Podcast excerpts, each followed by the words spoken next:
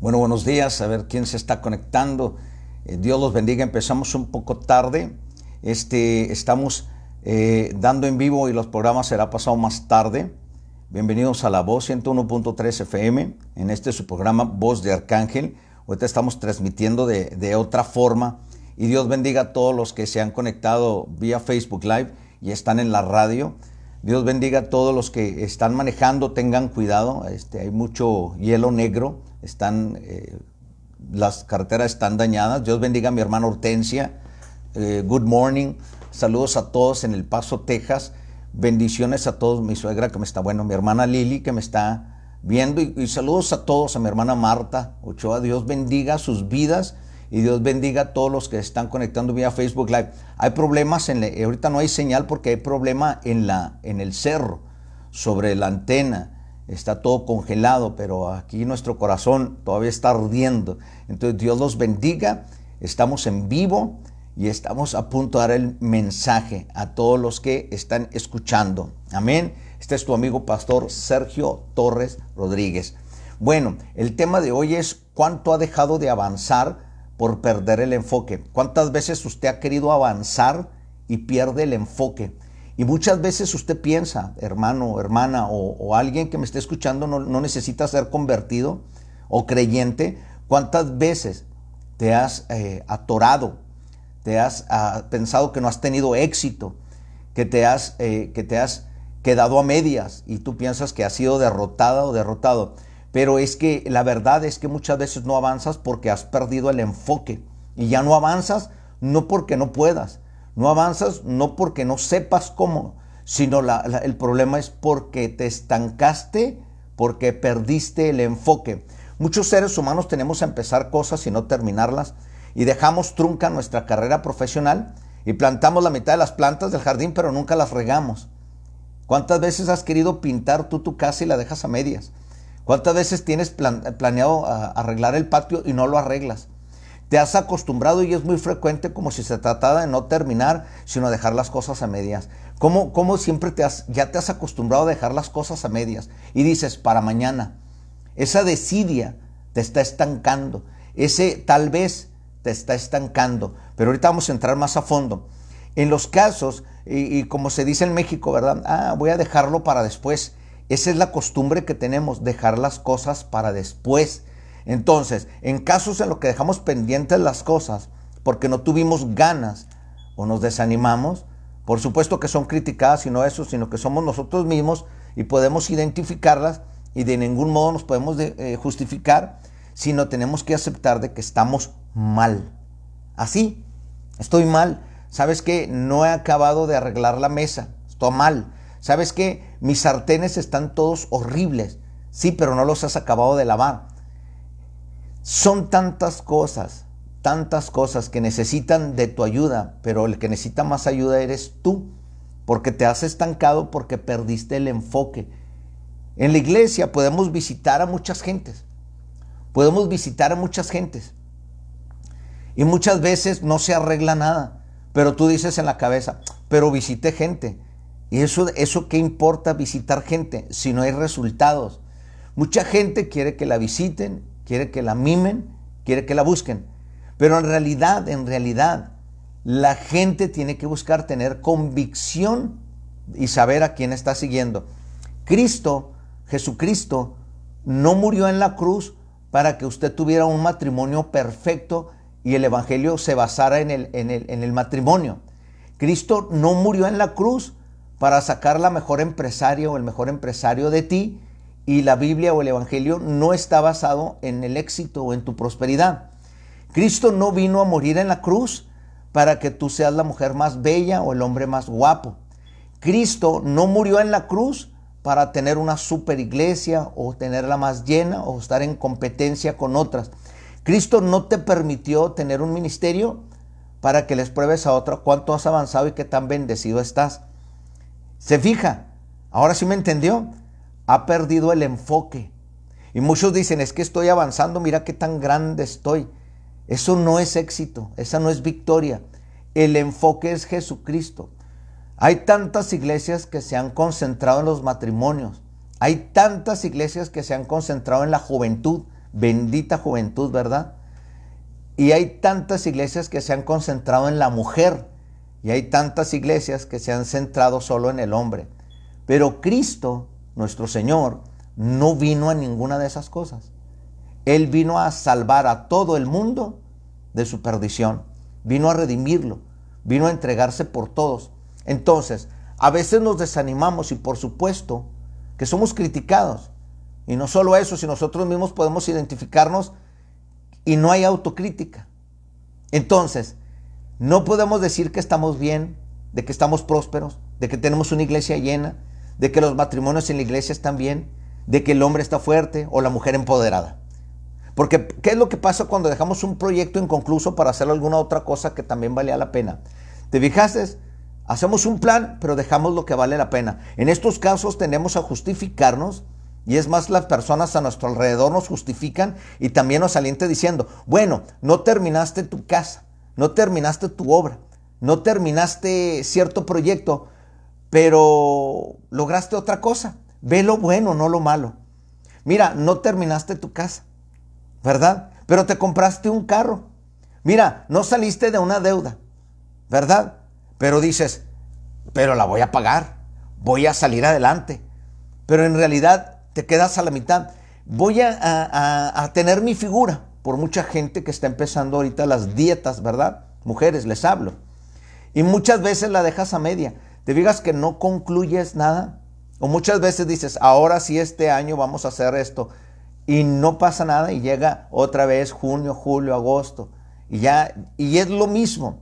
Cada año lo mismo, vacaciones de Semana Santa, entre comillas, vacaciones del verano, el mentado, ya vienen las mentadas fiestas de otoño y luego después a pelear por el Halloween, ¿verdad?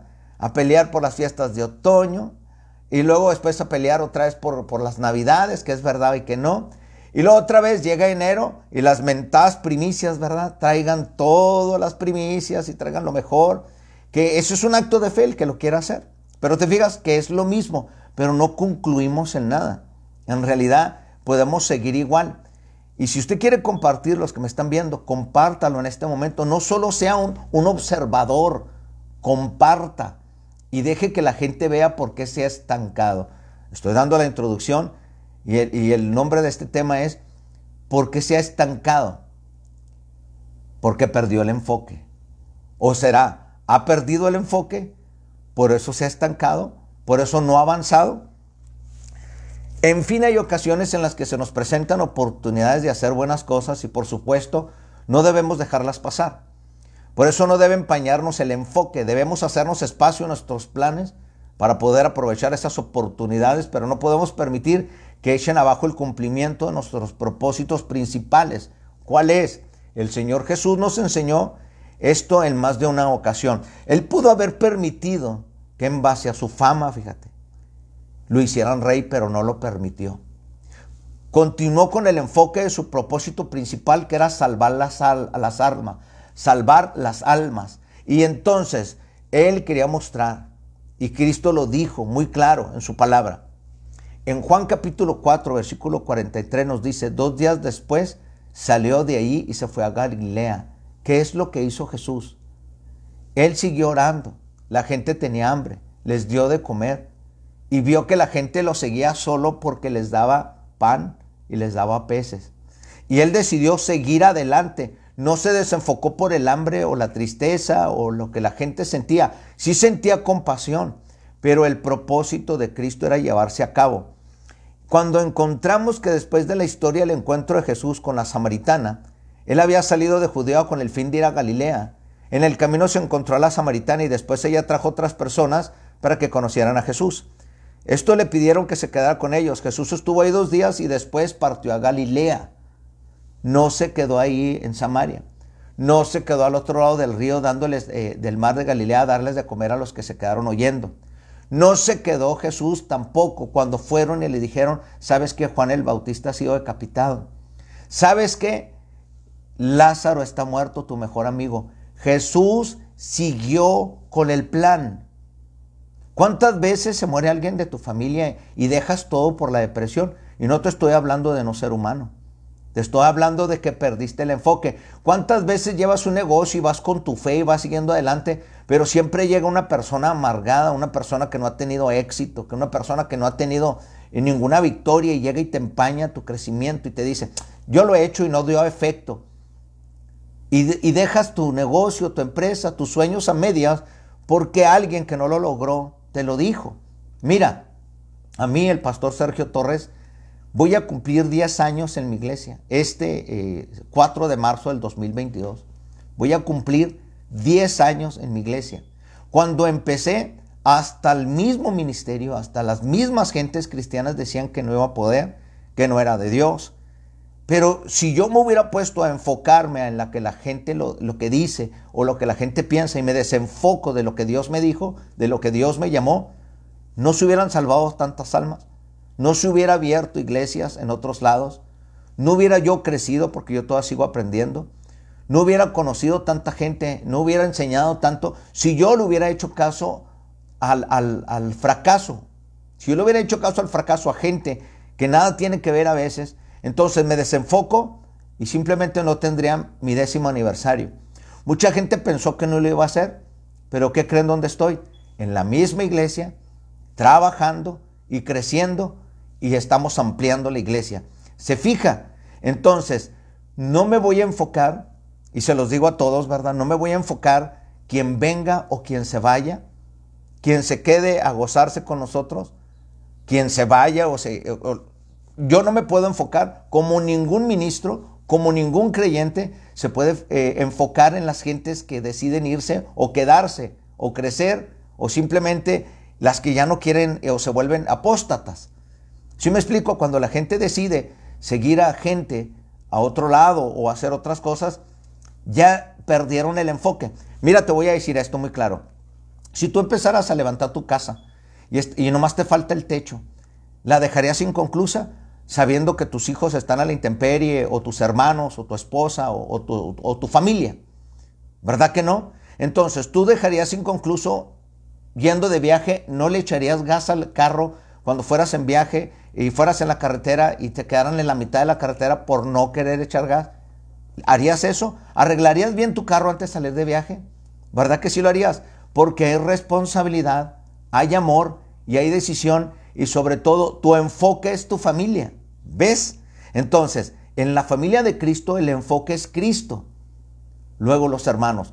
Este es el enfoque. Ahora, ¿qué tiene que ver con esto, pastor? Tiene que ver mucho.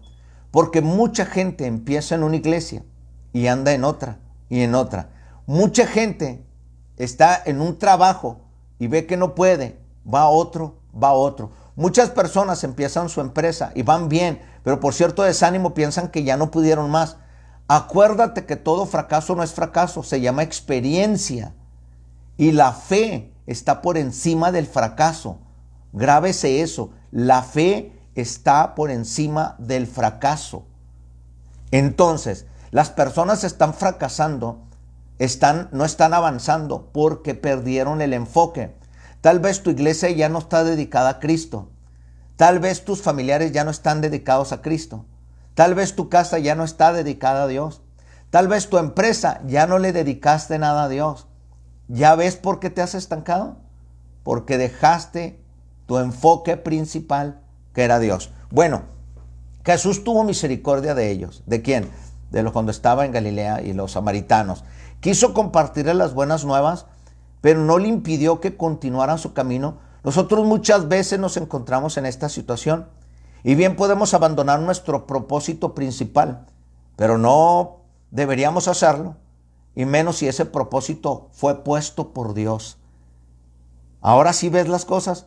Piense usted, hermana, hermano, ¿En cuántos propósitos ha dejado a un lado por hacer otras cosas buenas? ¿Cuánto ha dejado de avanzar por perder el enfoque? Por hacer otras cosas buenas, ha perdido el enfoque. Dios no lo mandó a hacer cosas buenas. Dios lo mandó a obedecerlo y procurar salvar su alma. Ya lo demás lo puede hacer. Por eso se han inventado tantos ministerios, tantos. Si usted supiera lo que hay dentro de su cerebro y supiera cómo funciona el cerebro, nos dejaríamos de tantas cosas y de tantos problemas con los hijos, con la casa, con las deudas, con nuestra ah, vida personal y sobre todo en la obra de Dios. Ahora, Dios tiene un propósito con usted. Eso se lo van a decir muchas cosas. Este mensaje es para alguien, lo van a decir muchas personas. Este mensaje tiene que llegar a alguien. Sí, pues alguien lo va a escuchar.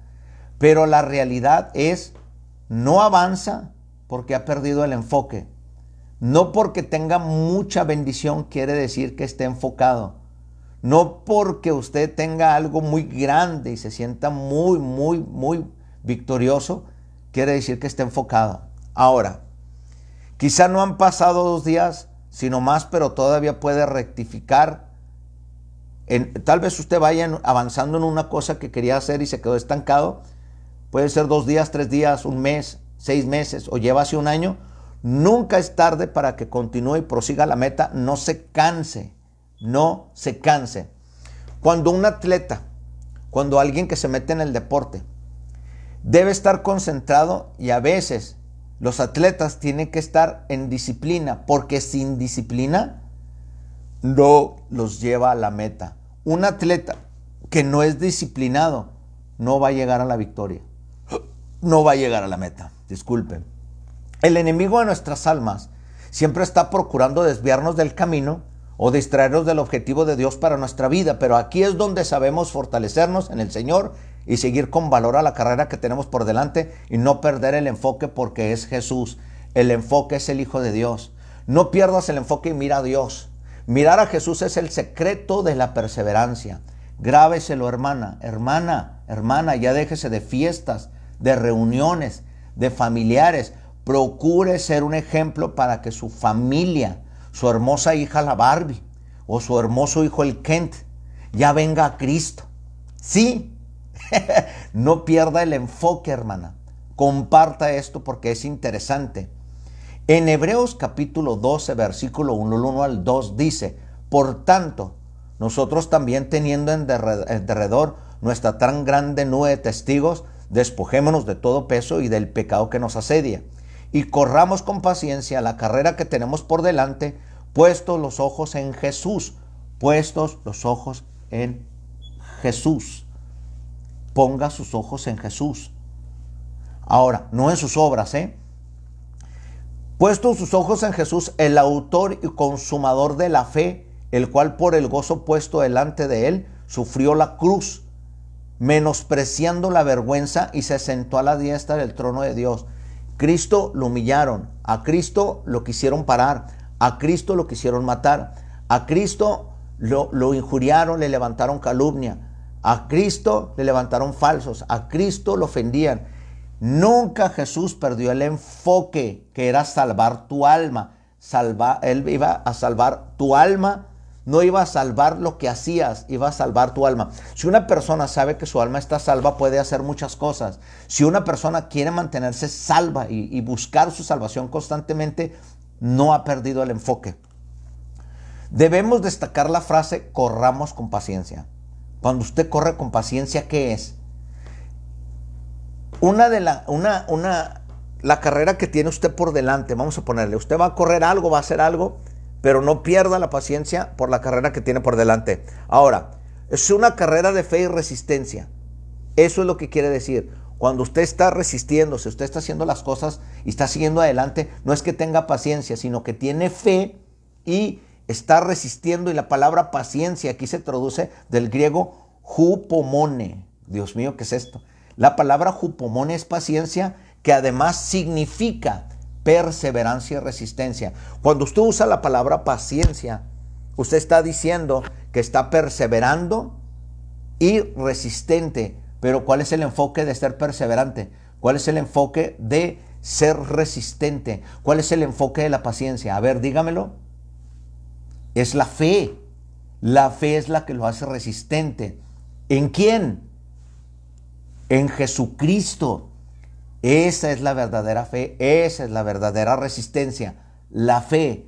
Llegó el Espíritu Santo y nos dice, ¿verdad? Él nos dice, el Espíritu, cómo podemos correr, cómo podemos perseverar y cómo podemos resistirnos. Puestos los ojos en Jesús, entonces podemos concluir que el poder de la perseverancia o de la inconstancia está en, en el enfoque de lo que miramos. El enfoque que tenemos y que hemos perdido es la fe en el Hijo de Dios. Lo hacemos por nuestras fuerzas, lo hacemos por contactos, lo hacemos porque alguien nos apoya, lo hacemos porque alguien nos presta, lo hacemos porque queremos con nuestras fuerzas hacer las cosas, pero siempre vamos a fallar. ¿Por qué me estanqué en la obra? porque no ha perseverado. Mire, mire, hay muchas personas, voy a darte tres ejemplos, mujer, hombre y hermano, creyente. La mujer, la mujer está en el matrimonio, la mujer deja de arreglarse, la mujer deja de limpiar la casa, la mujer deja de ser constante, la mujer deja de verse en ella, la mujer deja muchas cosas para después. Y después resulta que pierde su matrimonio. Pero ya perdió su matrimonio, la mujer siente que puede cambiar, se mete al gimnasio, ya se peina y anda en otros lugares haciendo cosas que no hacía en su casa. ¿Sí me explico? ¿Te fijas que se pierde el enfoque en la mujer en el matrimonio? Se perdió el enfoque, mantener su casa bien, respetando a su esposo, ser un buen ejemplo para sus hijos, ser una buena persona y cuidarse su físico, pero sobre todo su salud. Ve, pero cuando se divorcia o cuando va lejos, ¿qué es lo que pasa con esa mujer? Ahora si quiere ir al gimnasio, ahora va y se cambia, ahora mantiene un orden. ¿Por qué? Porque perdió el enfoque. ¿Qué pasa con el varón? Póngaselo bien, póngaselo bien. Ahí va varones. No nomás iba a hablar de la mujer, ¿verdad? El, varón ya se casa. El varón era cariñoso, el varón buscaba cosas, el varón eh, eh, eh, trataba de impresionar a la mujer como el pájaro con su nido, ¿verdad? El varón tenía un carácter, el varón se bañaba, el varón arreglaba su cara, su cuerpo, ¿verdad? El varón este, tenía ciertas cosas, ¿verdad? Para poder atraer a la mujer. Bueno, ya casado, ya casado, el hombre se empieza a descuidar. El hombre empieza a ser, como decimos comúnmente, se vuelve un cochino, ¿verdad? Para que no se ofenda la gente. Cochino, puerco y marrano es lo mismo, pero no, no poniendo la comparación con un hombre, con, con, con un animal pero el hombre ya no se afeita, el hombre ya le huele la boca, el hombre ya le huele la axila, el hombre ya no quiere hacer ejercicio, el hombre come. Ahora si toma cerveza, pues tiene eh, panza de chofer, de taxi, ¿verdad? Y el hombre ya empieza a tener papada, el hombre ya empieza a descuidarse. Y, hay hombres de 25 años que parecen de ya de 40, de 40 parecen 50. Entonces, pero se divorcia, ¿verdad? Y ya eh, resulta que algo sucedió y al último ya encuentra a alguien se quiere meter al gimnasio, quiere volver. Ahora, vámonos al revés. Cuando están casados, no eres el que sustenta, no estás firme, no cuidas a los hijos, no estás firme en las necesidades de la casa, no te mantienes como hombre o como varón o como, o como decirle, como padre, como esposo, vamos a decirle, y te vas y encuentras a una doncella y ahí demuestras todo lo que no demostrabas en tu casa. ¿Te fijas? Cuando eres varón novio y cuando eres varón esposo. ¿Por qué no se hacen las cosas en la casa? ¿Por qué no se respeta al marido? Ahora, se perdió el enfoque. Y estos son los creyentes, ¿eh? La casa, el matrimonio perdió el enfoque en Jesús. Ahora vamos a ponerle a los hijos, ahora póngalo con usted, ahora póngalo con los de la obra. Los de la obra eh, en la iglesia llegan cuando quieren, no llegan a tiempo. No es su prioridad Dios dejan de leer, dejan de buscar a Dios, dejan de orar. Piensan que con una venida a la semana a la iglesia ya tienen arreglado el propósito de Dios, pero no. Y después dicen, no avanzo, no aprendo, no sé qué hacer. ¿Por qué cree? ¿Por qué cree? Porque perdió el enfoque. ¿Sí me explico? Ahora, ¿Por qué cree que las iglesias están usando y llenando las iglesias? Si ha visto las iglesias que están llenas, dice, wow, ahí está el Espíritu Santo. No, porque ahora las iglesias las están llenando con métodos del mundo, con ruido, con luz, con sonidos, pero no con el Espíritu. La gente ya no lee la Biblia. Ahora ve en la tablet o en el teléfono, ven la Biblia. Pero a un lado del teléfono hay otra señal que dice WhatsApp y Facebook. Se fija, perdió el enfoque, no porque la iglesia esté llena o no porque la iglesia esté vacía. Quiere decir que es Dios o es por ti. No, es porque se ha perdido el, enfoque, el interés. Por eso la mujer se vuelve así, por eso el hombre se vuelve así en un matrimonio, porque se perdió el enfoque, el respeto, la comunicación, la intimidad. ¿Entiende? Entonces es lo mismo. Si Cristo ve a la iglesia como su esposa, la esposa y el hombre se les perdió el respeto, la reverencia, la comunicación con Dios, buscar a Dios, que Dios esté en su mesa, en su cama, en su sala y sobre todo en la iglesia. Entonces, ¿por qué estamos eh, parados de avanzar? Pregúntatelo tú, hermano, por un carro nuevo, ¿tú piensas que has avanzado? Porque compraste muebles nuevos, porque eh, tienes una empresa grande, porque abriste un nuevo negocio, porque te compraste un reloj nuevo. Eso es avanzar. No, mi hermano. Eso nada tiene que ver con el avance, porque tu vida espiritual está igual. Entonces, mirar a Jesús nos inspira, nos fortalece, nos da seguridad y confianza. Nos recuerda que así como Él venció, también nosotros podemos vencer, porque Él vive en cada uno de nosotros. Tu visión de la vida es directamente proporcional a tu visión de Cristo. Por eso no pierdas el enfoque y vuelve a mirar a Jesús. ¿Dónde están las mujeres que temían a Dios? No que le temen a su apariencia. La mujer le teme más a su apariencia. Mira cómo me miro. Necesito un corte de pelo, necesito un tinte de cabello, necesito uñas, necesito bolso, necesito zapatos. Y tu vida está desarreglada, tu vida está desaliñada porque perdiste el enfoque. Tu enfoque es tu persona, tu enfoque es tu, cómo se ve tu casa, tu enfoque es cómo te mira la gente, tu enfoque, pero ya perdiste la humildad, perdiste el acercamiento a Dios y perdiste muchas cosas por desenfocarte del Hijo de Dios. ¿Y qué pasó con los varones que tienen tanto tiempo extra que el patrón parece su esposa y ya no se ven en la casa?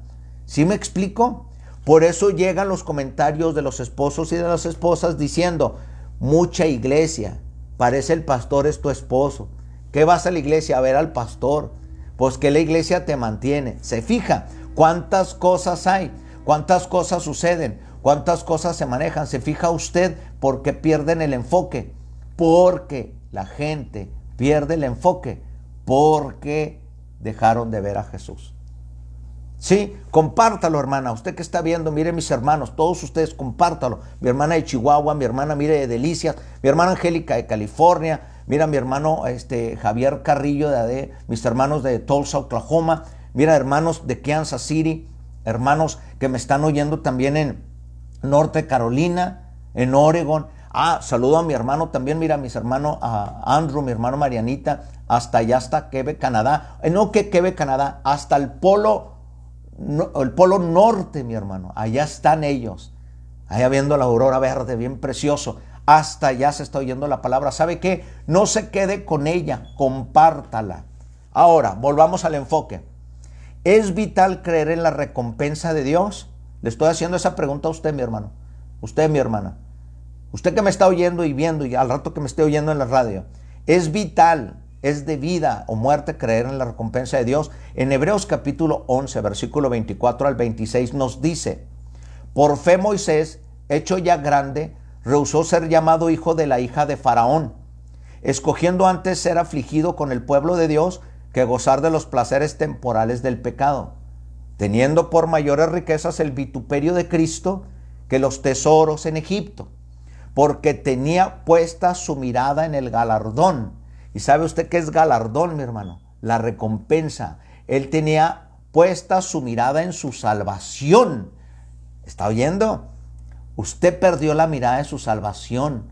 Ahora no sabe cómo salvar sus finanzas. Ahora no sabe cómo salvar su ropa, ahora no sabe cómo salvar sus muebles, ahora no sabe cómo salvar su carro, ahora no sabe, ¿sabe por qué tiene problemas financieros?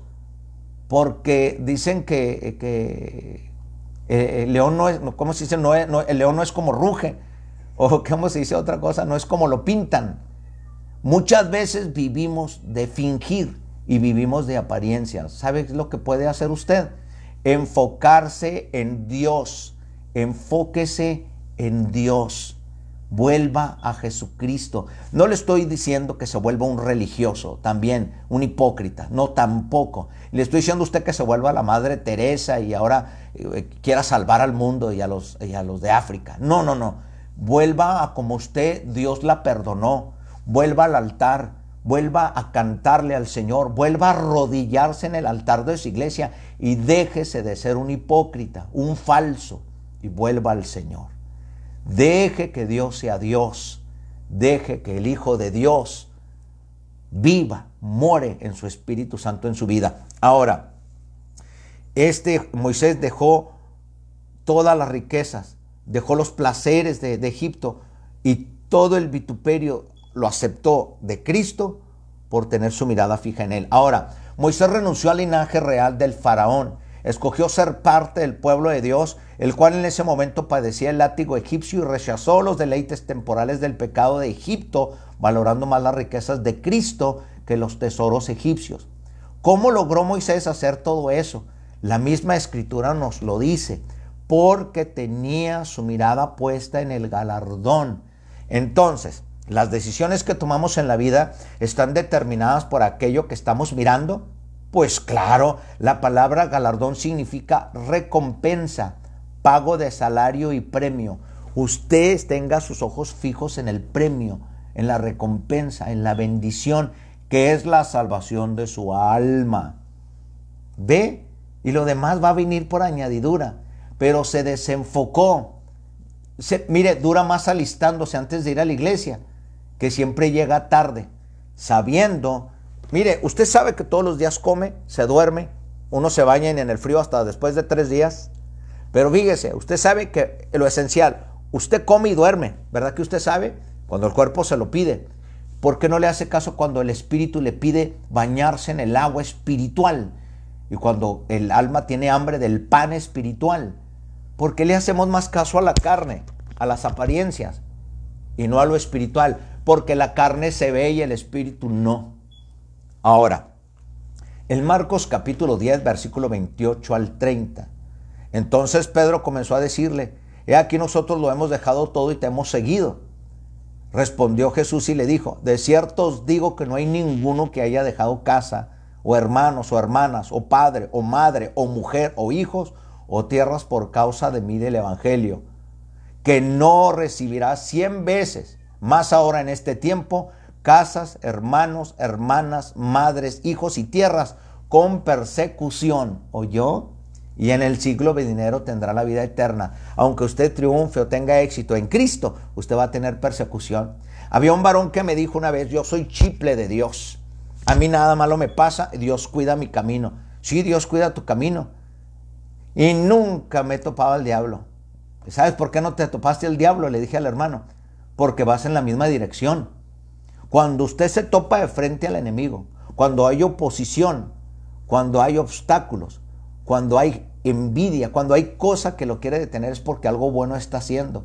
Pero muchas veces dice, estoy, estoy en mi zona de confort, me levanto, voy al trabajo, vengo, como, voy a mi iglesia y, y, canto y salgo y vuelvo y soy buena gente y luego llego a mi casa, llego, como y hago panza, hago barriga espiritual. No, no. Dice, el diablo no me molesta. ¿Sabes por qué el diablo no molesta a unos creyentes? Porque no son un peligro para él. Están acostumbrados a que les hagan todo. Sí. Entonces, hay iglesias, como les dije anteriormente, se enfocan en los matrimonios. Hay iglesias que se enfocan en la juventud. Hay iglesias que se enfocan en la mujer.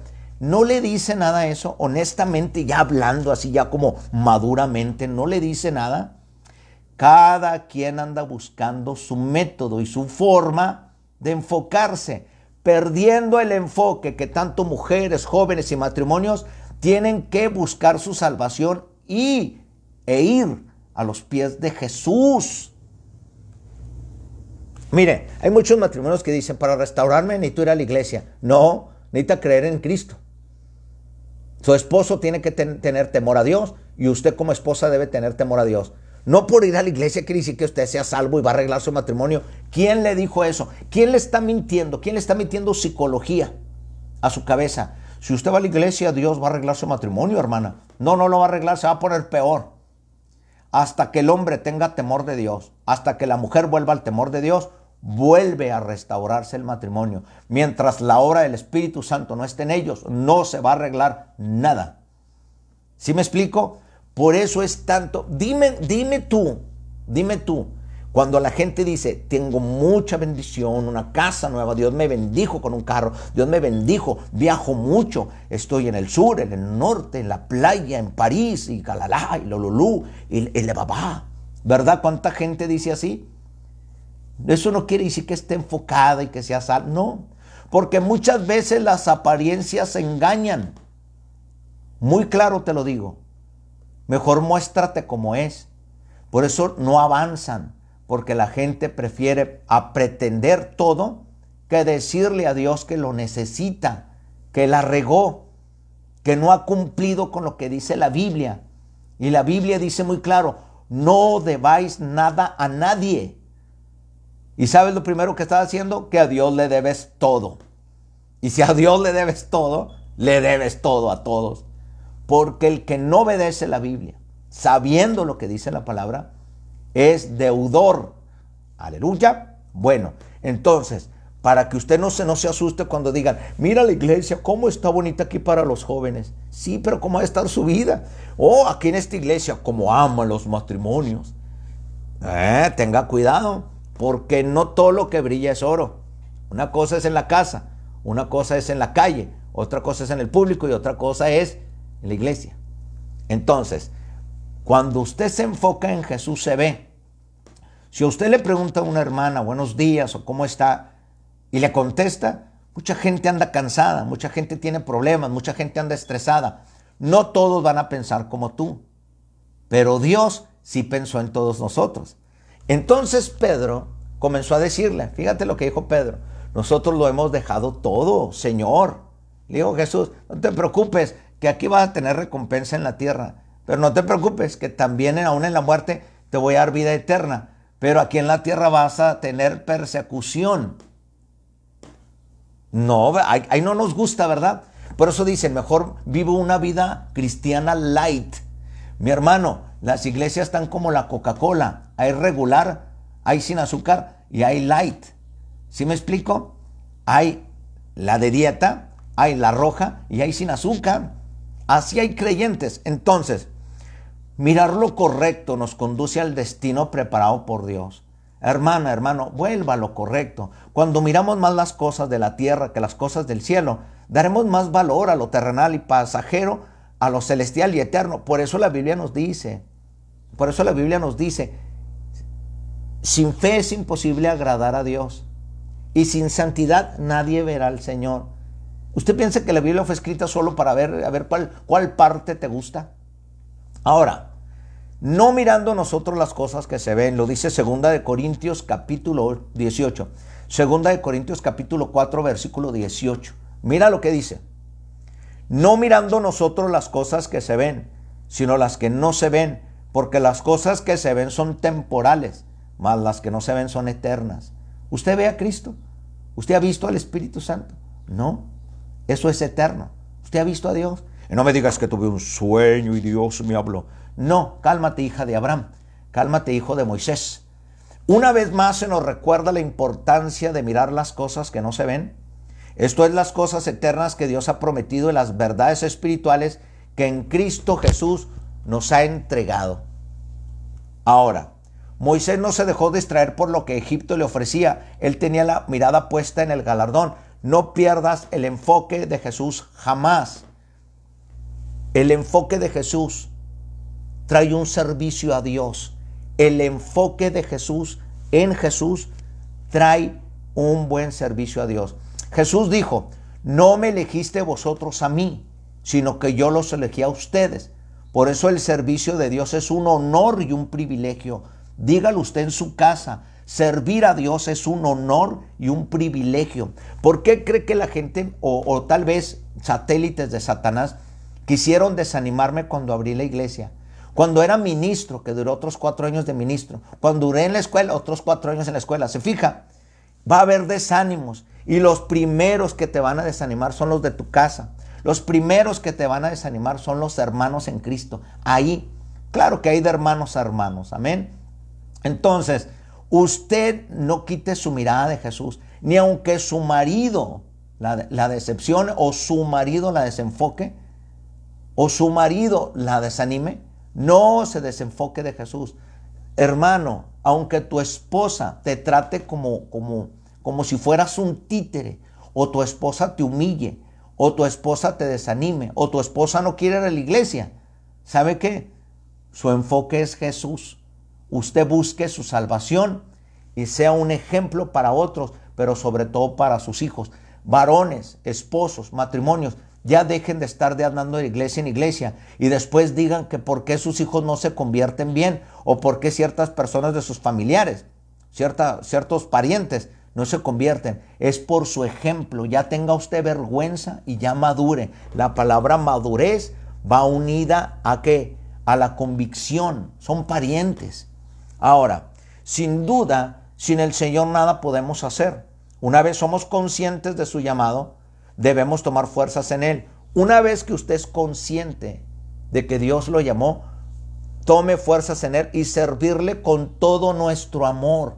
No le dé las obras a Dios, ya no sea usted un miserable, ya no le dé a Dios lo que le sobra, lo que le sobra de tiempo, lo que le sobra de sueño, lo que le sobra de dinero.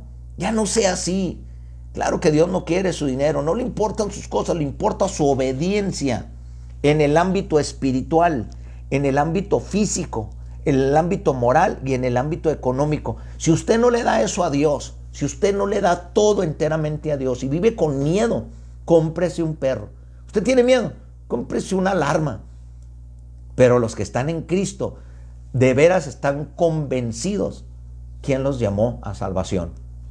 Entonces, Pablo dijo, su gracia no ha sido en vano para conmigo, su gracia no ha sido en vano para contigo. El servicio a Dios es un privilegio y un honor. El servir a Dios es un privilegio y un honor. ¿Por qué cree que sigo de pastor y Dios me permita seguir muchos años? Porque mi enfoque es el Hijo de Dios, no quien se va, quien se queda, quien me odia, quien me critica, quien me calumnia, quien me adula, quien me adora o quien simplemente me clava una espada en la espalda. Mi enfoque no está en eso. Mi refugio es Jesucristo, mi roca fuerte, mi muro, mi castillo él es el que levanta mi cabeza y pone mis pies en lugar espacioso. Mi enfoque es Él. Claro que somos humanos, claro que tú eres humana, hermana, pero no pierda el enfoque. Ahí es donde se ve la fe. ¿eh? Servir a Dios es una bendición. ¿Cómo? Pastor, me acaba de decir que servir a Dios es un privilegio y un honor. Pues sí, pero está casado con la bendición. Servir a Dios es una bendición, grábeselo bien. Hermana, ya no sea tan mezquina. Hermano, ya no sea tan mezquino y lo ponga en las redes, ayudé a una obra. No, no, no, no, no. Dios conoce su corazón y lo que usted haga hasta en privado, Él lo va a recompensar en público. Pero tenemos, dice 2 Corintios capítulo 4 versículo 7, tenemos este tesoro en vasos de barro para que la excelencia del poder sea de Dios y no de nosotros. Somos vasos de barro, en sus manos tenemos el poder. Después de acercarnos y conocer al Señor Jesucristo, uno de los deseos que surge con mucha fuerza en el interior de nuestro corazón es el servir a Dios. Y apasionadamente empezamos a hacer diferentes cosas para Él. Aquí es muy importante tener en cuenta los fundamentos que nos enseña lo que es segunda de Corintios capítulo 4 versículo 7, que es tenemos este tesoro, el servir a Dios en vasos de barro, nosotros para que la excelencia del poder sea de Él y no de nosotros. Sí, ya no busque su gloria, mi hermano. Ya no busque su gloria, mi amado apóstol. ¿Sí me explico? Entre comillas. La primera es, este tesoro pues con estas palabras, el apóstol Pablo se refiere en contexto al ministerio, destacando lo valioso y precioso que es. Por esto mismo debemos ser valorado y conservado con sumo cuidado, recordando que es una riqueza del cielo puesta en la tierra, pero por eso el servicio a Dios es un privilegio. No busques, hermano, que al abrir iglesias te digan apóstol. No busques porque descendió el espíritu de profecía y te dijo decir algo, te digas profeta. No digas que por una emoción o porque tu padre, esto no es un legado, que mi padre fue pastor, yo voy a ser pastor. que mi madre era buena creyente, pues yo voy a ser pastora. No, esto es por llamado. Ahora, ahora. No estamos hablando del llamado ni de cosas así, estamos hablando de que no pierdas tu enfoque aun cuando Dios te use. No pierdas el enfoque. No pierdas el enfoque en el Hijo de Dios. Deja que Dios reine tu casa. Vasijas de barro es la expresión con la que el apóstol Pablo hace referencia a las personas que llevan sobre sí el ministerio destacando su humanidad, es decir, las debilidades, errores, fragilidad, entre otros del ser humano, y su necesidad de depender de aquel que los llamó, pues una vasija de barro no es fuerte en sí misma, sino en las manos de Dios. ¿Ok? Dios los bendiga. La excelencia y el poder sea de Dios y no de los hombres. En esta frase el apóstol Pablo nos destaca lo poderoso, lo amoroso que es Dios cuando nos da dones y el servir a Dios. Ahora, nosotros servimos al Señor. Nosotros creemos en el Señor. Jesucristo es el Salvador, nuestro libertador, nuestro proveedor, nuestro sustentador. Que ese Dios eterno los bendiga, los guíe, los proteja y los cuide. Acuérdese, hermano, hermana, que el enfoque vuelva a ser de su casa, de su empresa, de su iglesia, de su ministerio, que vuelva a ser Jesús. Ya no usando métodos del mundo, ni sonidos, ni tantas cosas que solo llegan al cerebro pero no al alma, que solo alimentan la carne pero no el espíritu. Ahora sí ves por qué te has, por qué no has avanzado, porque has perdido el enfoque. Y si pierdes el enfoque no hay salvación. Con esto concluimos el programa de hoy. Y todos los que se conectaron, mis hermanos y hermanas que me están viendo, Dios los bendiga. Y de verdad, los programas o, los mensajes que saco es con todo el amor.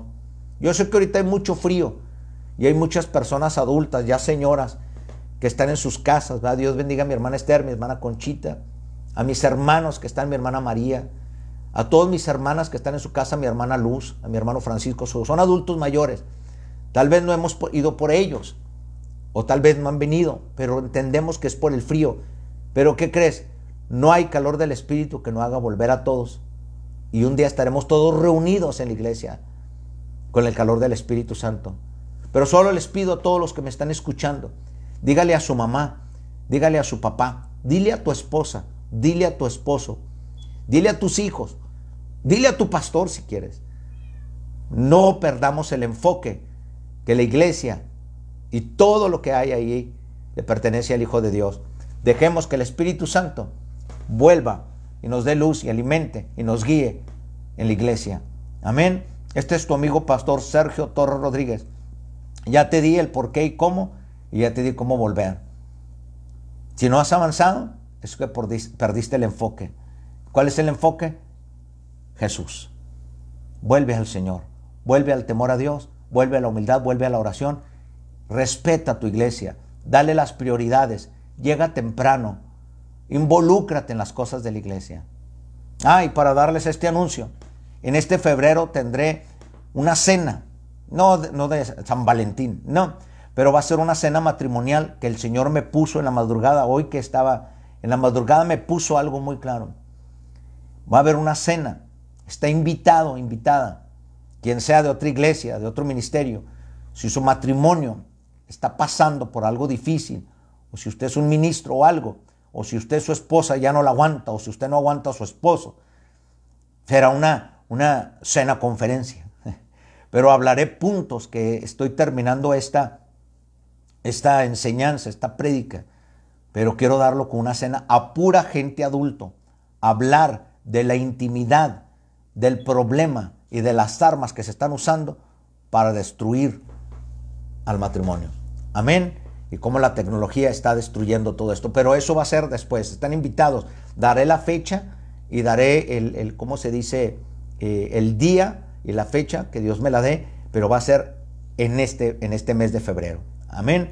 Dios me los bendiga. Este es tu amigo, repito, Sergio Torres Rodríguez, pastor Sergio Torres de Iglesia, voz de Arcángel, trompeta de Dios. No tiene dónde congregarse, lo invito.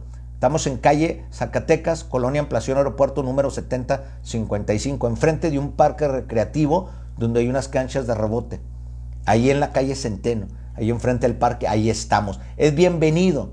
Venga con un espíritu enseñable, venga con un espíritu hambriento y venga con un espíritu obediente y sobre todo venga en el nombre de Jesús. Amén. Dios los bendiga.